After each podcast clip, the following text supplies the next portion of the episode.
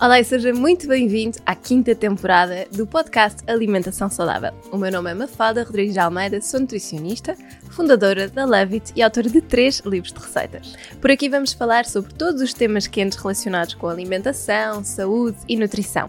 Vou receber vários convidados que nos vão ajudar a falar sobre temas como saúde de uma forma simples, a desmistificar alguns conceitos que estão tão enraizados no nosso dia a dia e que parecem que complicam a nossa alimentação.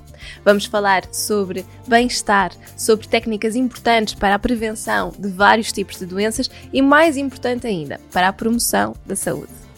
Quero que este podcast venha simplificar a alimentação e ajudá-la a ter as ferramentas para ter um dia a dia mais simples, nutritivo e completo. Olá e sejam muito bem-vindos a mais um episódio do nosso podcast. Hoje vamos falar sobre um tema que interessa sempre muito nesta altura de maior calor, que é a questão da retenção de líquidos. Vamos falar um bocadinho sobre quais é são os alimentos que mais prejudicam a retenção de líquidos e quais é são os alimentos que nos ajudam mais nestes casos. Eu acompanho, como sabem, maioritariamente mulheres em consulta. Este é, eu acho que um drama de todas nós. Uh, umas em maior grau que outras, obviamente. Há algumas situações já um bocadinho mais patológicas em que é preciso haver um tratamento mais específico, medicação, etc. Mas é algo que hormonalmente há sempre, tem sempre esta tendência para acontecer muito nas mulheres e, sobretudo, manifesta-se com esta sensação de pernas pesadas e cansadas ao fim do dia, às vezes dores mais nos joelhos e sentimos, por exemplo, quando temos que nos dobrar para, para fazer alguma coisa, uh, ou os tornozelos muito inchados. Isto são coisas que são de facto muito comuns e que nós devemos tentar de facto combater. Esta retenção de líquidos consiste basicamente na formação de edemas, ou seja, são alguns inchaços devido à acumulação de líquido que está no espaço que envolve os nossos tecidos e os nossos órgãos. Uh, os pés e as mãos são geralmente aquelas zonas que vão ficar um bocadinho mais inchadas, sendo que lá está pés na zona dos tornozelos, depois a zona dos joelhos, porque é uma zona de dobragem, não é? E, e, quando nós passamos muito tempo em pé, mais nos tornozelos, quando estamos muito tempo sentadas, mais na zona dos joelhos, não é? Porque está dobrado e a circulação não é tão boa e vai acumulando um bocadinho mais de líquido. Alguns estudos demonstram que é possível realmente ganhar cerca de 2 ou 3 quilos apenas com retenção de líquidos, e isto é de facto uma coisa que eu vejo por causa das balanças de bioimpedância, nas consultas acabamos por nos aperceber que este aumento, que é muito frustrante para quem está a tentar perder algum peso, na realidade é muito devido a uma acumulação enorme de líquido no nosso corpo. E o nosso organismo, como é constituído cerca de 60% a 70% de água, às vezes nós acabamos por nem, uh, nem nos aperceber logo que estamos com estes edemas, a não ser que exista de facto alguma dor. Quando a ingestão de água acaba por ser mais reduzida, a retenção de líquidos, ou os líquidos que estão aqui presentes nos nossos vasos sanguíneos, saem dos vasos e vão se acumular no tecido subcutâneo. E normalmente é assim na zona da barriga, das pernas, uh, dos tornozelos, dos pés, das mãos. Isto vai provocar um aspecto mais inchado da pele uh, e uma sensação de peso. Portanto, a primeira causa da retenção de líquidos é, de facto, precisamente uma redução mais da, da, ingestão de água. Porquê é que muitas vezes nós sentimos também isto mais no verão? Porquê? Porque como está calor, e às vezes nós não bebermos mais água, porque é uma necessidade que temos quando está mais calor, uh, além do calor e da necessidade acrescida de água que nós podemos não estar a acompanhar, este calor também causa dilatação das veias. Se há mais dilatação, há mais líquidos parados e, portanto, uma coisa também leva à outra. Mas geralmente tem mais a ver com esta questão da necessidade e é a causa número um. Para além da reduzida ingestão de água, existem também muitas outras causas, obviamente, para esta, para esta retenção. Temos a questão das insuficiências cardíacas ou venais, doenças renais, uh, falências hepáticas, mas é como dizia, são coisas já um bocadinho mais graves e que não atingem a maior parte de, de nós. E isto faz com que, de facto, exista aqui um problema com o transporte de líquidos para, para, as, para as veias e para as artérias e vice-versa, mas que não tem necessariamente a ver com uh, as nossas razões mais hormonais, tem a ver com patologias. Existem também causas mais hormonais, por exemplo, durante a gravidez ou em determinados períodos do ciclo menstrual da mulher, que podem levar a esta retenção de líquidos um bocadinho mais forte. Também lá está pelas desregulações hormonais que levam os líquidos a estarem mais parados ou por um, ehm, nós não acompanharmos uma ingestão de água tão elevada como deveríamos nessas fases, sobretudo, por exemplo, na fase da menstruação ou numa fase de gravidez em que há necessidades de líquido muito maiores. E isto chama-se normalmente, clinicamente, nós chamamos um edema idiopático nestes casos. Pode afetar um, mulheres ou homens, mas, como vos digo, as mulheres são muito mais afetadas e são mais suscetíveis a terem uma insuficiência venosa crónica nos membros inferiores, ou seja, nas pernas que é a causa mais frequente destes edemas. Além disso, durante a idade fértil, as alterações hormonais que são verificadas em determinados períodos do ciclo também podem favorecer um, esta maior tendência para uh, a insuficiência uh, venosa crónica. Eu acho que isto é muito interessante também vocês complementarem, se sofrem muito com isto, com o episódio do lipedema, que já gravámos há algum tempo, já saiu há algum tempo, mas que é interessante também tentarem associar porque uh, é importante percebermos se estamos a falar de retenção de líquidos ou se estamos a falar de lipedema, tentar desmistificar, tentar perceber o que é que se está a passar, porque são duas coisas que se podem muito um, ehm, confundir uma com a outra. Um, ehm, aqui, no, no caso da retenção de líquidos, especificamente, a Organização Mundial de Saúde recomenda-nos um consumo diário inferior a 5 gramas de sal, e no, no caso dos portugueses, nós temos cerca de 10,7, ou seja, mais do dobro do consumo. E isto significa que, se nós estamos a consumir o dobro da quantidade de sal que nós deveríamos, então aquela recomendação clássica de temos que beber um litro e meio de água por dia não é de todo suficiente temos quase que beber o dobro da quantidade de água para compensar o dobro da ingestão de sal. Obviamente, o que eu acho muito é, às tantas, se eu estou a beber 3 litros de água, parece uma alforreca, não é? Portanto, isto não faz sentido nenhum. O que eu tenho que fazer é diminuir a minha ingestão de sal. Mas para pessoas que nunca mais aprendem que têm que diminuir a ingestão de sal, aprendam que então, se sofrem de retenção de líquidos, o problema, e se bebem um litro e meio de água, o problema está no facto de não estarem a beber água suficiente para a quantidade de sal que estão a consumir. Okay? Porque isto é uma queixa que eu ouço constantemente nas consultas. Ah, mas eu bebo tanta água, não percebo como é que tenho tanta retenção. Ora, aqui temos uma resposta. Não é? Se não há propriamente uma razão, obviamente, como dizia, uma razão clínica grave, então significa que eu tenho que mudar a minha alimentação ou ingerir mais água. Vocês depois vão vendo como é que preferem fazer. Eu acho que nestas coisas mais vale mudar a alimentação do que uh, estarmos a transformar de facto em, em alforrecas. Então, quem sofre de retenção de líquidos pode aumentar, então, como vos dizia, até 2 ou 3 quilos. Os sintomas mais clássicos são aqui as, as pernas pesadas, uh, pernas e mãos muitas vezes inchadas. Nota-se muito, por exemplo, deixamos de conseguir usar os anéis, ou para quem usa meias, às tantas ter que tirar as meias porque as meias parece que fazem um garrote nos tornozelos, um, às vezes até distensão abdominal, e aí é uma retenção de líquidos um bocadinho diferente, porque é uma retenção de água no intestino, uh, e portanto também já nos vai chamar aqui para problemas intestinais. Um, algumas câimbras e um mal-estar, não é? Aquela dor que vos dizia.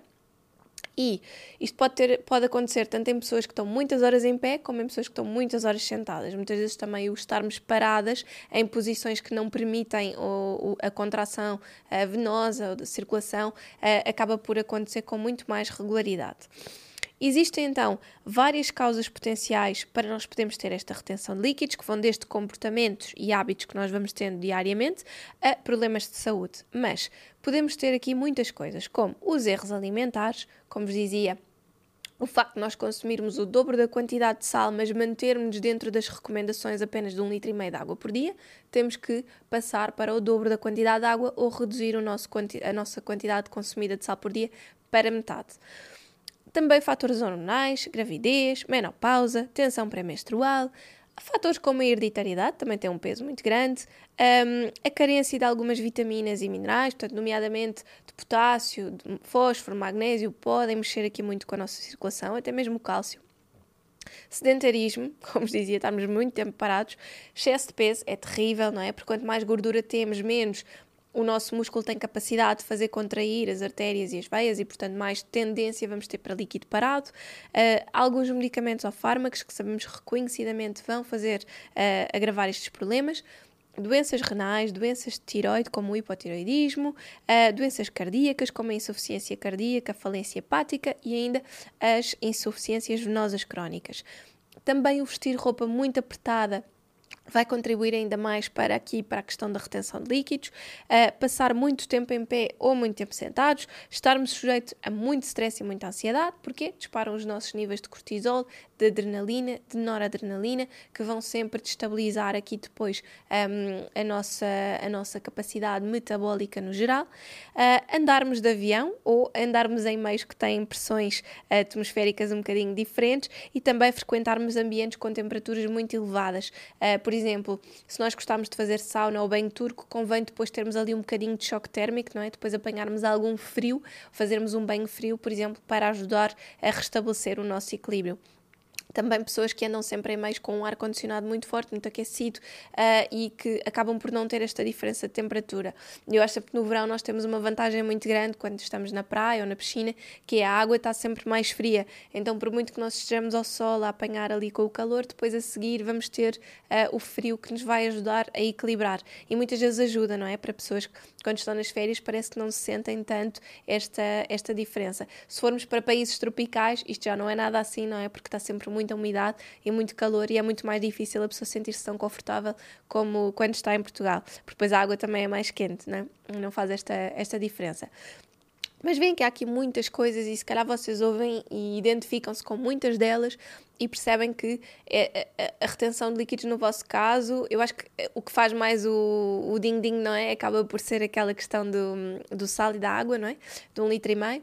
Um, mas a verdade é que nós podemos ter aqui muitas outras coisas e, por exemplo, no caso da roupa mais justa, também é uma coisa que eu faço, trabalho sentado o dia inteiro, portanto tenho-me a obrigar às vezes até a fazer exercício, até prefiro às vezes fazer à hora do almoço ou quando tenho ali um bocadinho a meio do dia, porque Noto que realmente me deixa muito mais confortável, dá-me para uh, estabilizar. Se o vosso intestino não funcionar bem, também é uma probabilidade muito maior de ter mais, terem mais retenção de líquidos. Portanto, há aqui muita, muita coisa que uh, vocês podem identificar. Um, e de facto, a alimentação tem um papel muito importante uh, e existem alimentos que eu gostava de vos referir hoje que vão ajudar a combater mais a retenção de líquidos. Primeiro, os alimentos que representam fontes de vitamina B e de potássio, ou seja, que vão ajudar a estabilizar os níveis de sódio, sal, vá, basicamente, e que funcionam no fundo como diuréticos naturais, ou seja, que vão favorecer a eliminação destes tais líquidos que estão parados no nosso organismo. Exemplos muito concretos: morangos, abacaxi ou ananás, a abóbora, o chuchu, o agrião, a beterraba, a salsa, os coentros, a hortelã e o tomate. Contém tanto vitamina B como potássio e são excelentes para este efeito diurético. Depois, os alimentos ricos em fibra. Os alimentos ricos em fibra vão nos ajudar a manter o nosso intestino bastante mais saudável, tudo bastante mais fluido e a evitar que nós estejamos com fezes paradas durante muito tempo no nosso intestino. Trânsito intestinal lento leva muito, muitas vezes a mais retenção de líquidos. Portanto, conseguirmos ingerir mais fibra também vai ajudar a que isto aconteça. Depois, a fibra também tem um outro papel muito interessante, que é a fibra retém um bocadinho de água no intestino.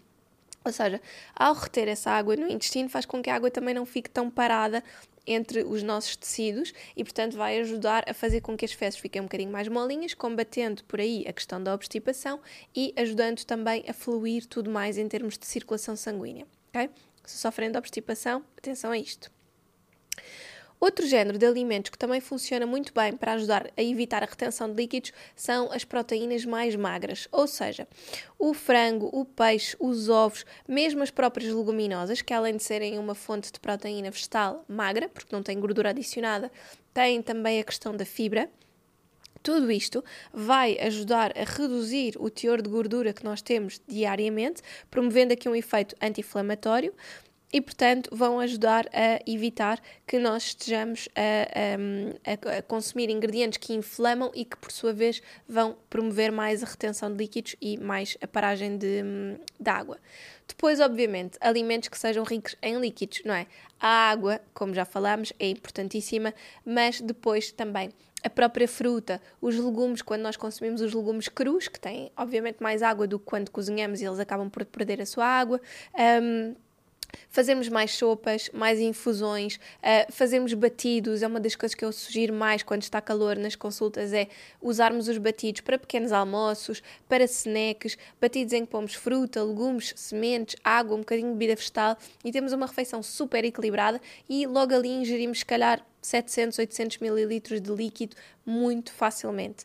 Portanto, acho que é uma solução incrível. Sopa ao almoço e ao jantar, mesmo que esteja calor, façam sopas mais frescas, aqueçam menos, mas acho que é sempre uma boa técnica para conseguirmos lá estar ir compensando esta questão de, apesar de ingerirmos um litro e meio de água, parecer que ainda sofremos um bocadinho com a retenção, não é? Portanto, tudo isto vai ajudar. Depois, os probióticos também são muito importantes, mais uma vez por ajudarem a funcionamento do, do, do nosso intestino de uma forma correta.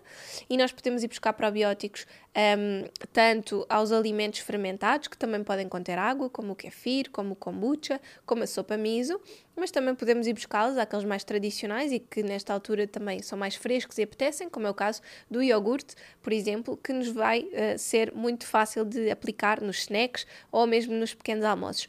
E estes probióticos vão ser importantíssimos para promover aqui toda a nossa fluidez metabólica e intestinal que é tão importante para ajudar com a questão da retenção de líquidos. Depois, obviamente, temos algumas infusões e alguns chás que podem ajudar. Os pés de cereja eu gosto muito de recomendar faça a cavalinha, porque a cavalinha tendencialmente baixa a tensão arterial e os pés de cereja não fazem isso. E depois tem outros com sabores mais fortes, como o caso do hibisco, a centelha asiática ou mesmo o chá verde, que também podem ser interessantes para complementar aqui um bocadinho a questão da, da retenção de líquidos. Depois, alimentos que nós devemos mesmo evitar de todo e que podem, de facto, agravar esta retenção de líquidos. Primeiro, temos os produtos de charcutaria, que são os produtos que, de forma geral, acabam por conter mais sal. Além do sal, têm as tais gorduras saturadas que encontramos geralmente na carne e que vão provocar mais este processo inflamatório. Portanto, são basicamente bombinhas uh, inflamatórias e calóricas que nós não temos interesse nenhum em ter na nossa, saúde, na nossa alimentação de forma regular. E atenção, o fiambre também está incluído nestes produtos de charcutaria e por muito que a indústria tenha evoluído e que nós já tenhamos ofertas de fiambres mais interessantes, eu recomendo sempre fugir ao fiambre no dia a dia. Uma coisa é de vez em quando, vamos a um café e pedimos uma sandes mista, ou fazemos uma sandes para a praia, uma coisa do estilo, está lá o fiambre e está tudo bem. Agora, não deve ser um produto de consumo diário no, na nossa alimentação, ok? Há muitas outras trocas que nós podemos fazer. Podemos pôr azeite, podemos fazer aquela à espanhola com umas rodelas de tomate, azeite e orégãos que fica espetacular. Podemos usar o queijo fresco, o queijo Filadélfia. Podemos usar pasta de abacate, humus, ovo cozido ovo mexido. Uh, podemos usar N coisas que substituem aqui lindamente. Um, o fiambre, ou o presunto, ou mortadelas e paios e outras, muitas outras coisas que vemos de charcutaria. Depois temos os produtos enlatados, que eu acho que também são um perigo. Mesmo as leguminosas já cozidas, muitas vezes têm sal adicionado. Um, Uh, os, os, produtos como o atum, a cavala, a sardinha, etc., que nós usamos muitas vezes por questões práticas agora para as saladas, para as sandes, têm imenso sal adicionado. É importante olhar para o rótulo e aqui filtrar. Não devemos deixar de consumir estes produtos, obviamente, porque eu acho que eles são muito interessantes, mas devemos procurar sempre as melhores alternativas. Portanto, olhem para o rótulo e sejam muito. Um, ehm, questionem muito, uh, sejam críticos quanto à escolha dos produtos que estão a fazer. Uh, infelizmente, temos muitas pessoas que acabam por escolher só pelo preço, mas às vezes o preço ser mais barato no dia a dia pode ter um custo mais. Uh, bastante mais pesado no futuro, não é? Para a nossa saúde. Então acho que é importante fazermos aqui um bocadinho uma concessão e se calhar vamos comprar menos vezes, eventualmente, mas escolher aquele que pode ser, possa ser um bocadinho mais, mais caro, mas tenha melhor qualidade. Depois temos os hidratos de carbono mais simples. Alimentos a evitar, eu acho que é muito importante falar disto, que é às vezes nós até temos pessoas em consultas que são saudáveis, que fazem uma alimentação cuidada, que são magrinhas e, portanto, vêm à consulta de nutrição por variedíssimas outras razões, não propriamente pela questão do peso, mas uma das coisas que eu peço mais e que, portanto, tem estas queixas, não é? Retenção de líquidos, ou celulite, ou tem acne, etc. E uma das coisas que eu acabo por pedir mais é para fazermos algumas trocas no nosso dia a dia e esta dos hidratos de carbono simples é muito importante, já para não falar nas pessoas que querem perder peso, não é? Mas quando nós comemos muito, uh, por exemplo, hum, comemos o pão ao pequeno almoço, ou granola, ou papas da aveia, ou o que for, e depois ao, à meia da manhã comemos umas tostinhas ou umas bolachinhas, mesmo que sejam aquelas mais saudáveis, e depois à hora do almoço comemos arroz, e depois à tarde voltamos a comer outras tostinhas, mesmo que sejam aquelas tipo pipoca de arroz, e depois a seguir ao jantar ainda vamos comer massa, isto é muita quantidade de hidratos de carbono para aquilo que a maior parte das pessoas precisa. O que é que nós podemos fazer? Trocar estes hidratos de carbono simples, muito energéticos e que retêm muita água para serem metabolizados e digeridos por fontes que sejam mais na base de hidratos de carbono de fibras. Não são tão energéticos e não são hidratos de carbono simples. Ou seja, trocar as bolachinhas de arroz por umas amêndoas, por exemplo, trocar as tostinhas por bolinhas energéticas uh, ou por um iogurte com fruta e sementes. Ou seja, isto vai nos dar uma capacidade, se calhar, reduzir logo ali para uh, metade ou menos de metade, na, na hora do almoço, na hora do jantar, digo, também tirar a massa e se calhar juntar mais legumes, seja através da sopa, seja através de legumes no prato, e tudo isto vai fazer com que nós estejamos a se calhar até a manter, em termos quantitativos, a mesma quantidade de hidratos de carbono na no dia a dia, e portanto, se calhar em termos calóricos não vamos mexer, mas conseguimos reduzir muito os hidratos de carbono simples, que têm um impacto tão grande e tão negativo na nossa retenção de líquidos,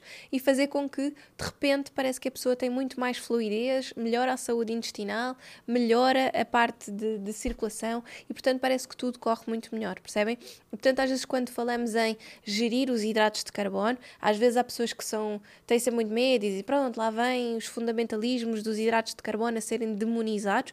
De todo, não é isso que se passa aqui é mesmo uma escolha inteligente de que tipo de hidratos de carbono é que eu quero ter. Não estamos a preocupar-nos com calorias, nem estamos a pesar nada, não é? Na realidade, estamos só a trocar as escolhas que estamos a fazer. Já para não falar de que tostinhas e bolachas são muito mais processados do que amêndoas ou bolinhas energéticas em que nós usamos avelãs, tâmaras e cacau, por exemplo. Já para não falar por aí.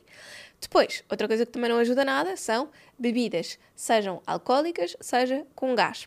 O álcool faz imensa retenção de líquidos, portanto agrava sempre. Vocês até podem não sentir hoje quando bebem uh, umas cervejas ao fim do dia com os amigos ou uma sangria no fim do dia na praia, que é uma coisa que ah, sabe tão bem. Mas depois no dia a seguir acordam e já se sentem mais inchados, com mais inflamação, etc. Portanto, o álcool, infelizmente, vai ter sempre este papel. Se devemos deixar de consumir álcool, não, não é? Acabei de dizer, eu também gosto, não é? Mas acho que tem que ser com muita moderação. E se estamos muito aflitos e com muita retenção de líquidos, temos de facto de reduzir, pelo menos no dia a dia, eliminar por completo e deixar assim apenas para algumas ocasiões mais sociais. E as bebidas com gás, idem. Infelizmente, eu ainda tenho muitas pessoas na consulta que bebem refrigerantes com muita, muita frequência, que me perguntam logo: ah, mas não pode ser nem a Coca-Cola zero? Não! Se calhar vamos trocar a Coca-Cola zero, se gostamos daquela coisa de ter o gás, ou, ou precisamos de uma bebida que tenha um bocadinho mais gás para nos dar alguma graça nas refeições, Podemos começar pelas águas com gás, com sabores, que têm gás naturalmente presente, ou pelo kombucha, com sabores, que também têm gás naturalmente presente, e portanto ir assim devagarinho fazendo uma troca de refrigerantes que são péssimos para coisas um bocadinho mais naturais. E o ideal, obviamente, era que isto deixasse acontecer de todo, para começarmos a ter uma alimentação que não esteja constantemente a provocar aqui mais retenção de líquidos. Infelizmente, às vezes há, há muitas, muitas pessoas que estão a ouvir e a pensar, ah, isto não é um problema para mim, mas infelizmente ainda é muito comum.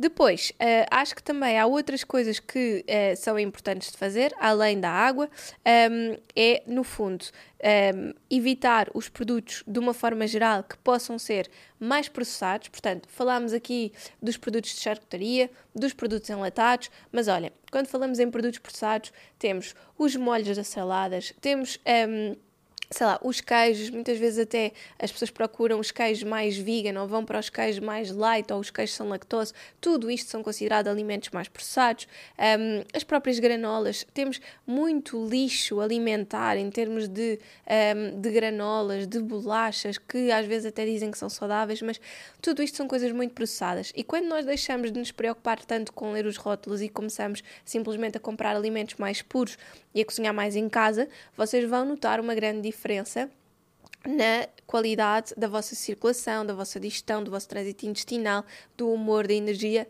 tudo. Tudo muda. Portanto, quando falamos em retenção de líquidos, eu não posso mesmo deixar de falar nisto, não é? A importância de reduzir o sal, a importância de comer mais fibras e a importância de comer mais natural. Descascar mais, como se costuma dizer, e desempacotar menos. Claro que se vamos desempacotar, pronto, leiam lá os rótulos, mas o importante de facto é haver esse, esse shift e, e essa mudança. Depois, o exercício, claro que sim, é muito importante, mas pronto, no que toca ao exercício físico, não sou nenhuma especialista, só vos posso dizer que os estudos o que nos dizem, cada vez mais, é prática de exercício físico regular. E às vezes há muitas pessoas que me dizem, mas eu não consigo, na minha vida diária, na minha dinâmica familiar, eu não consigo incluir mais. É certo, eu também já tive fases muito desafiantes, sobretudo depois de ter sido mãe, foi ali um, tive ali um período mais desafiante com a entrada da creche e toda aquela dinâmica, etc. Mas a verdade é que é importante nós irmos tentando incluir atividade física, nem que seja andar a pé um bocadinho à hora do almoço, habituarmos a largar mais o carro e andarmos mais de um lado para o outro a pé, fazemos circuitos que se calhar até demorávamos 10 minutos a pé, mas vamos de carro só por questões de comodidade, não é? E se calhar vamos passar esses 10 minutos a pé, depois para voltar são mais 10, no fim do dia já foram 20 minutos e se calhar já deu para fazer ali 3 ou 4 mil passos naquele período, não é? E tudo isto vai ter de facto muito impacto aqui na retenção de líquidos. Para quem passa muito tempo em pé ou muito tempo sentado, fazerem pequenas pausas, levantarem-se um bocadinho, descansarem para conseguirem de facto ter aqui um equilíbrio maior. Eu acho que isso é super importante. E depois, nunca é demais dizer que é muito importante termos uma boa rotina de sono. Uma boa rotina de sono permite-nos descansar, o nosso metabolismo fica todo muito mais organizadinho, permite que o nosso intestino funcione melhor, permite que nós consigamos ter destreza e capacidade e até vontade para fazermos melhores escolhas alimentares, dá-nos mais energia e tudo isto para o nosso corpo funcionar de uma forma muito mais eficaz. Por isso, Espero que tenham gostado. Cinco alimentos que devemos evitar, cinco categorias de alimentos que devemos incluir e depois lembrem-se, a maior parte das pessoas que esteve a ouvir este podcast de certeza que agora vai ficar a pensar na questão do sal, de consumirmos o dobro da quantidade de sal que deveríamos e de mantermos a recomendação de um litro e meio de água, ok? Portanto, quando acharem que bebem quantidade de água suficiente para aquilo que comem e por isso não percebem de onde é que vem a vossa retenção de líquidos, parem para pensar, reflitam e façam as mudanças que precisam de fazer. Espero que tenham gostado. Um beijinho e vemos para a semana.